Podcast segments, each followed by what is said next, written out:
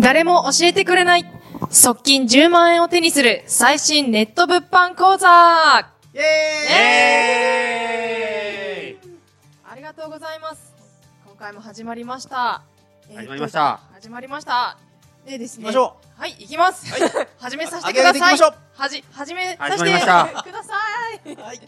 ということでですね、あの、まあ、今まで結構、このネット物販の魅力だったり、実際にやっている人の声っていうのをお話ししていたんですけれども、はい。ちょっとしたね。ありがとうございます。ちょっと視聴者の方っていうのは、会社にお勤めだったりとかですね、実際に今本業でこう、まあ、日々生活している方っていうのが、もうほとんどだと思うんですよ。ほとんどです。はい。そうですね。そうしそう人しか聞いてほしくないです。そうですね。本当にそういう感じなんですけれども、はいまあ今、今までこうインタビューだとか、あの、まあ私たち講師側の、まあ境遇だとかもお話ししたんですが、まあ脱サラしてる人って多いんですよね。で多いですね。そうですよね。これってまあ素晴らしいことだなとは思うんですけれども、じゃあ実際今聞いてくださってるまあ会社員のあなたが、じゃあ始めるときに、え、それって脱サラしないとできないのとか、んそういうふうに思ってしまったら、ちょっと残念かなと思ったんですよね。ちょっと残念ですよね。ですよねだいぶ残念。残念残念です。だいぶ残念どうした？ちょっとコメントの入れ方が結構雑なんですけど。はい。ということで、まあ、あの、まあ、副業でですね、まあ、本業以外に収入を得る手段ということで、まあ、副業、副収入で、じゃあこのネット物販やってみたいけども、うんうんうんうん。実際どういうふうにやったのとか、まあ、時間だったり、うんどのくらいのその作業量だったうり、んいるのかなと。あで気になると思うんですよあ。。ね、気になる。今までの話でかなりその稼げそうかもっていう、うんなんかちょっと明るい未来が見え始めた、かなりね、明るいですね。はい、いうところもあるんですけど、はい実際にその会社行きながらでもできんのかなっていう不安のところをですね、うんぜひ今回の回では解消していきたいと思います。お、解消しましょうはい、解消しましょうということはいで、はい、やりましょう。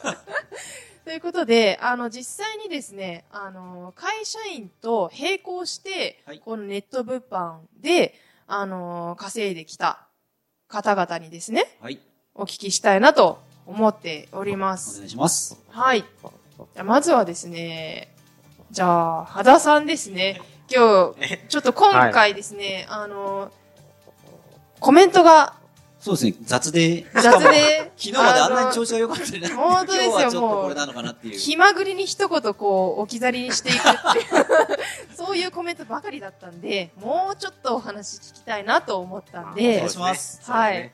会社員の時に並行してそのネット物販を始めて大変だったこととかでもこういう風にやってあのできたとかそういうの聞きたいなと思ったんですけど。うんそうですね。大変って思ったことがないですよね。おおお素晴らしい。素晴らしいまなあ、僕は会社員の時は、えー、なんだっけ工務店。工務店、建建築。だってもう脱サラして忘れちゃったあ建築会社で働いてたんですけど、あまあ結構、帰ってくるの10時ぐらいかな。家着いーあて、結構遅い。まあ早くて10時なんですけどね。10はい。時で帰ってきて、まあ11時から、まあ14時間。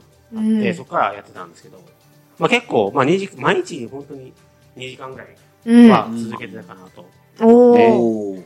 で、一応、まあ営業なんで、はい。普段営業なんで、うん。外に行って、ね、することが多いんで、はい。まあ結構変な話、営業中もやってたり、あ、なるほやっどて。たし、おお、まあ、まあ家を売ってた仕事なんで、はい。土日とかは、まあそのね、まあ物件の近くに、ね、た安待機してはい。やってて、おーお客さんがいい時はもうメリカリとかお やっておたりしたりはい。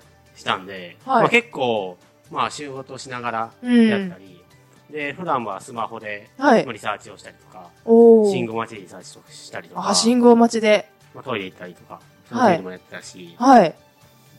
そうですね。なので、まあ、結構、まあ、まあ僕、初めて2年ぐらいは会社員やりながらやってたんで、うんまあ、できることはできますし、はいで出張行った時もはい。パソコン持って行って、出張先やったりしたおおん。で、素晴らしい。まあ全然、あの、2時間あれば、はい。1時間でもいいんですけど、はい。まあできるのかなと。もう、なんか、すかさず隙間時間を。そうそうあ。やってたら楽しくなるんですよね。ああ、なんか、本当にコメントとか入って、売れ,、はい売れたりしてた。売れたら本当に嬉しいですもんね。そうそうそうだから、そんなに、いや、いやいややってなくて楽しくやってたんで、はい。まあ辛いとは思ったことはなかったかなと。あですね、伊じゃあ藤さん。あ。ん いいですね、いい振り。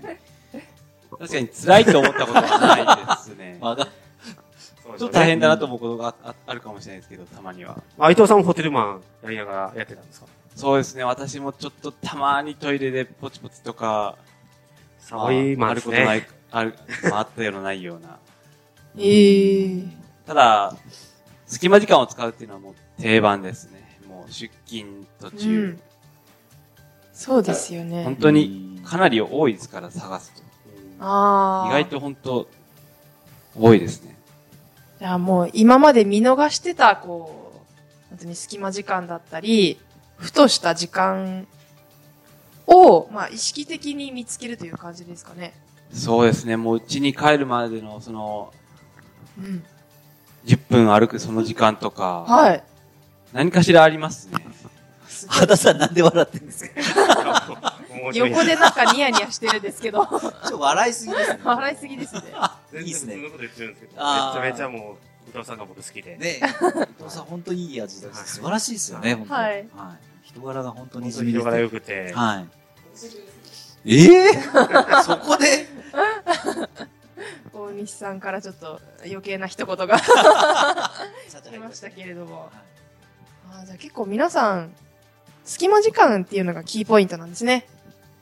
キーポイントですまあ、あね。とは、まあ、一日のスケジュールを見たときに、うん。やっぱり無駄な時間って絶対あって、うんまあ、。そこを、なんか自分で見つめ直見つめ直して、はい。まあそこを本当にビジネスに変えたら、絶対あると思うんですよ、誰でも。そそうですよね。まあ1時間、2時間って。うん。まあ例えば、家帰ってきてご飯食べて、はい。寝るまでの時間って結構、うん。まあゆっくりしてたり、うんな何かをね、娯楽をしてたりする時間を、うん。まあビジネス変えたら、それだけでね、月10万円に変わったりとかうん。するので、はい。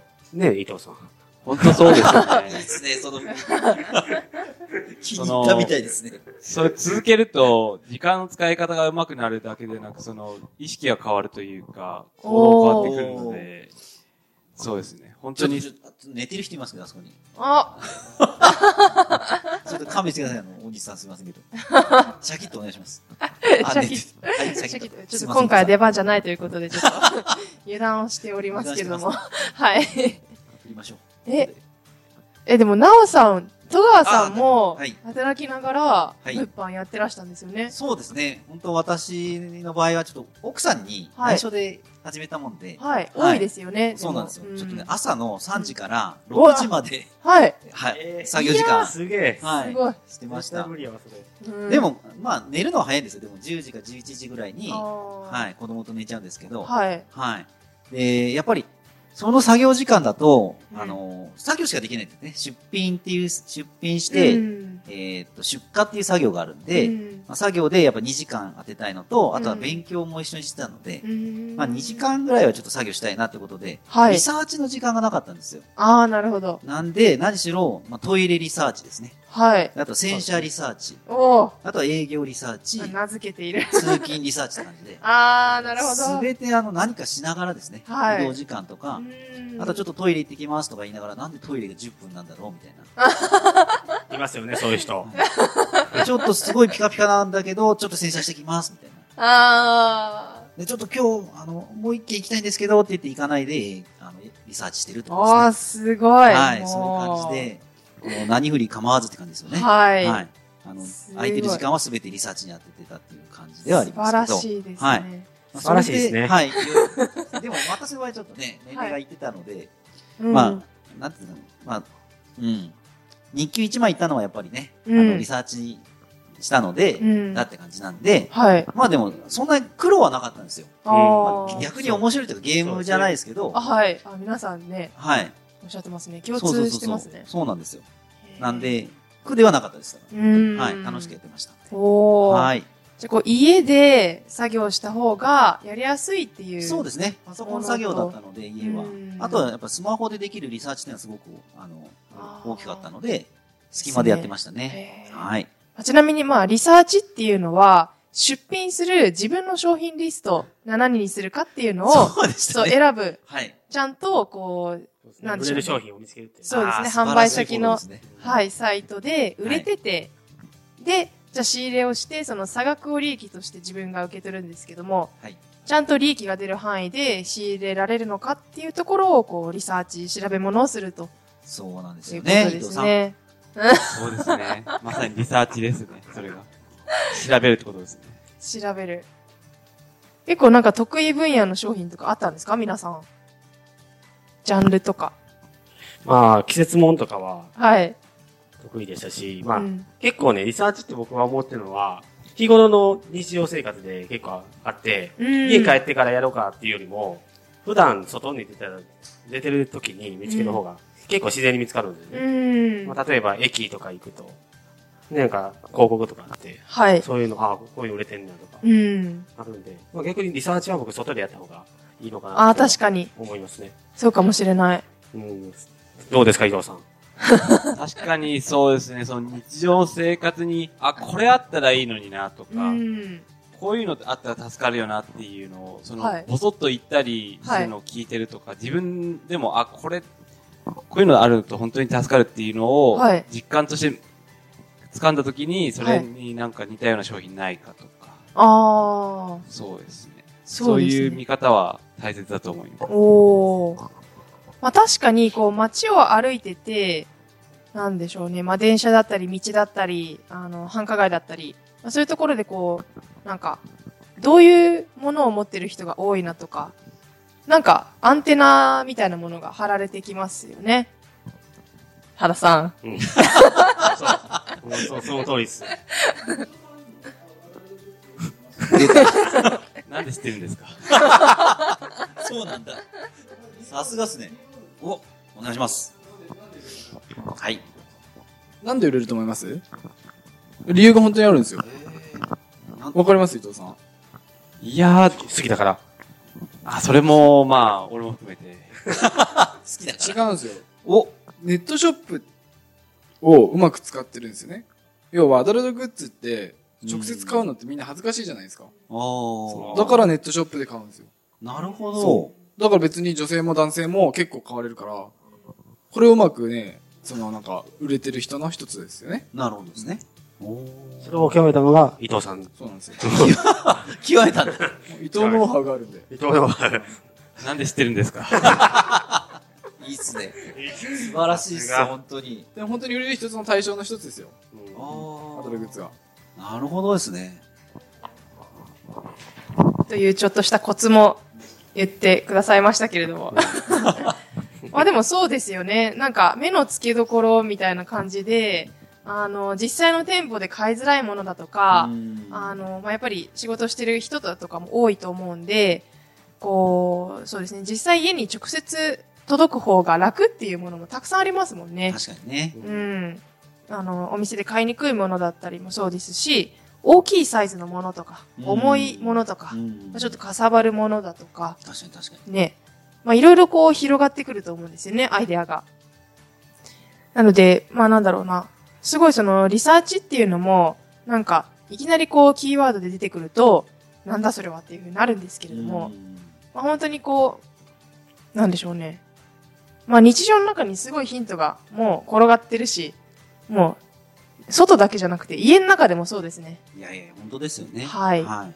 まあそのような感じでですね、もうだからリサーチってもうすごい多分簡単だと思います。はい。